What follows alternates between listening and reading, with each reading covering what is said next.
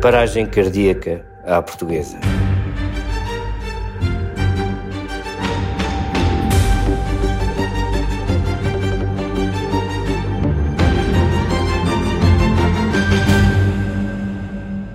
Um português morreu na rua quando chegou o socorro, que infelizmente veio.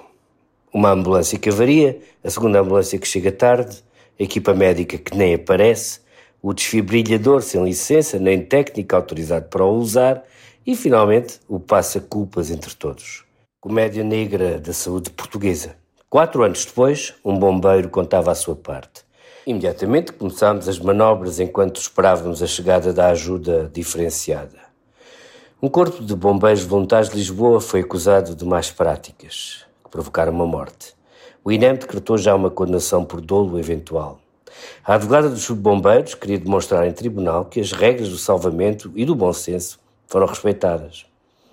Quando saíram do quartel, não sabia que a vítima estava em paragem cardiorrespiratória, perguntou a advogada. Certo, quando chegámos ao local, a vítima entrou em paragem cardiorrespiratória.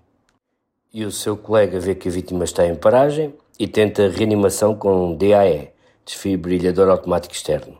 Certo?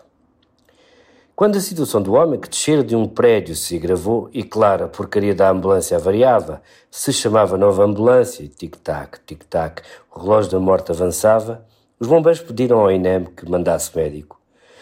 Primeiro disseram que vinham, mas não vieram. Quanto tempo esteve lá? Mais de 40 minutos. Depois chegou uma viatura sem médico e sem equipamento. Só disseram: vamos preparar o doente para transporte. O apoio diferenciado nunca chegou ao local. Se não usassem a vossa DAE, havia outro equipamento que pudessem utilizar, continuou a advogada. Não, era a única forma. Se não a tivessem usado, seria garantido o resultado que, infelizmente, acabou por acontecer. Sim, infelizmente não conseguimos, mas foi com essa intenção que o fizemos. Queriam salvar o homem com choques no peito, mas o tempo passou, passou e também o homem passou para o outro lado. A segunda testemunha, mulher bombeira, explicou que, dos três bombeiros enviados, dois deles tinham qualificações para usar o desfibrilhador e até o terceiro tinha, só que não estava reconhecido por tê-lo aprendido no Brasil. E que o aparelho estava bom, só não estava renovado o registro por culpa da, da direção, não dos bombeiros. Que naquela altura o INEM, peço desculpa, disse a bombeira, andava com a corda na garganta e pedia aos bombeiros muitos transportes de emergência. Que a primeira ambulância quando foi para seguir para o hospital, não pegou e por isso chamaram outra.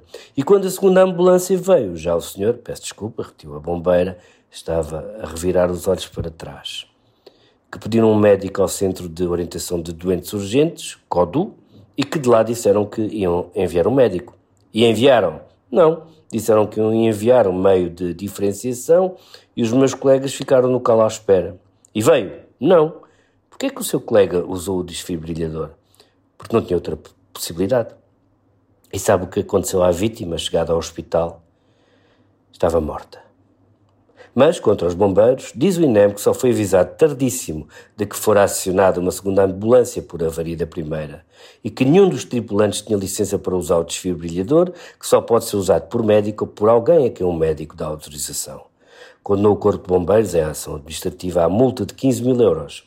Agora era o tribunal a julgar este ping-pong de ambulâncias, desfibrilhadores, azares, incompetências. Um português morreu na rua quando chegou o socorro, que infelizmente veio.